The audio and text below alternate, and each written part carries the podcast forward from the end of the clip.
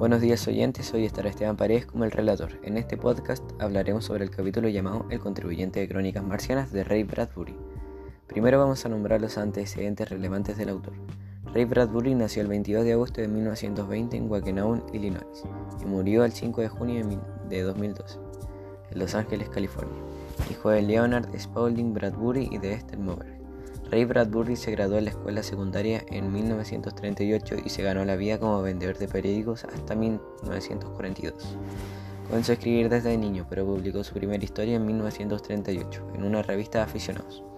En 1943 dejó el trabajo de vendedor de periódicos y se dedicó a escribir a tiempo completo, publicando en diversos medios numerosos relatos breves, hasta que en 1950, con la aparición de Crónicas Marcianas, comenzó su ascendente fama literaria el contexto de producción está basado en la sociedad estadounidense, en la época de Bradbury, donde se tratan temas como la guerra y el impulso autodestructivo del hombre, el racismo hacia otras personas, la pequeñez del hombre ante la naturaleza y el universo.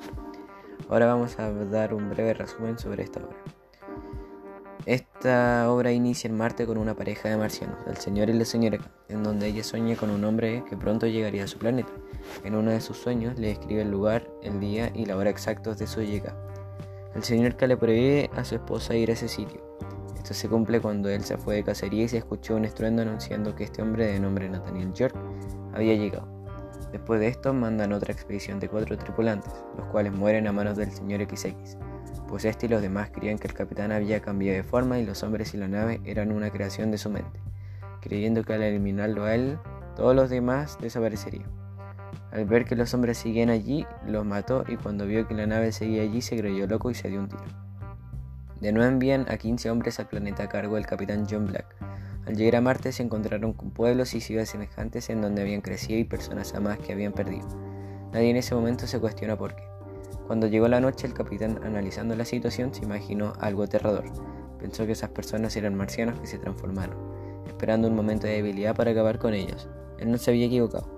Al día siguiente 16 cajones sacaron donde yacían los cuerpos de aquellos hombres. En una última y decisiva misión enviaron una nave al mando del capitán Wilder. Se encuentra que toda la población estaba muerta debido a una varicela que arrasó con todos. Luego se instalaron para recorrer y conocer el lugar.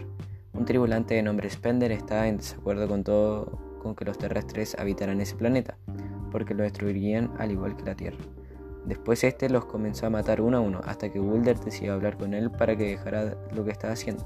Pero más bien lo que Spender hizo fue proponerle que se uniera para terminar con los hombres que quedaban, y así le perdonaría la vida. Él no aceptó y regresó a su grupo.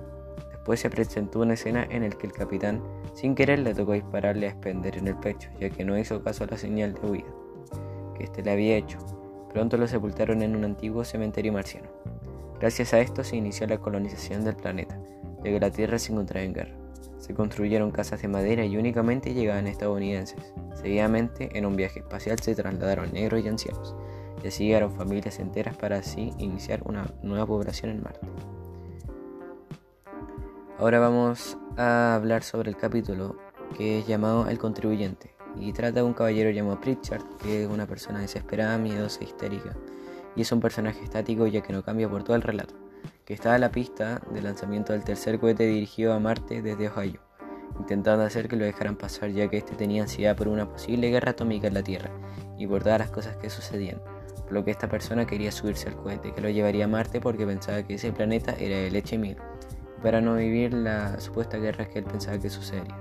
Sin embargo, no lo dejaron subir y fue llevado a un carro policial donde él miró hacia atrás y observó cómo el cohete se elevaba. Podríamos concluir que el estilo narrativo es heterodiegético omnisciente, ya que sabe los sentimientos, lo que piensan los personajes y todo lo que está ocurriendo. Ahora daré mis principales puntos de vista de por qué yo recomendaría esta obra. Recomendaría esta obra porque me parece muy interesante cómo son descritos los marcianos y sus ambientes en el que viven, además de los giros que da la trama, como por ejemplo cuando los marcianos adoptan forma de sus recuerdos más preciados para después aparecer en su forma real y posteriormente asesinarlos. Esta parte me gustó mucho y solo por esto lo recomendaría, aunque el libro en sí también tiene muchas cosas curiosas, con representaciones de hechos históricos como el racismo que hay en Estados Unidos. Es un libro muy bueno, interesante y detallado. Y bueno, ese sería mi podcast sobre el capítulo llamado El contribuyente y sobre crónicas marcianas. Me despido.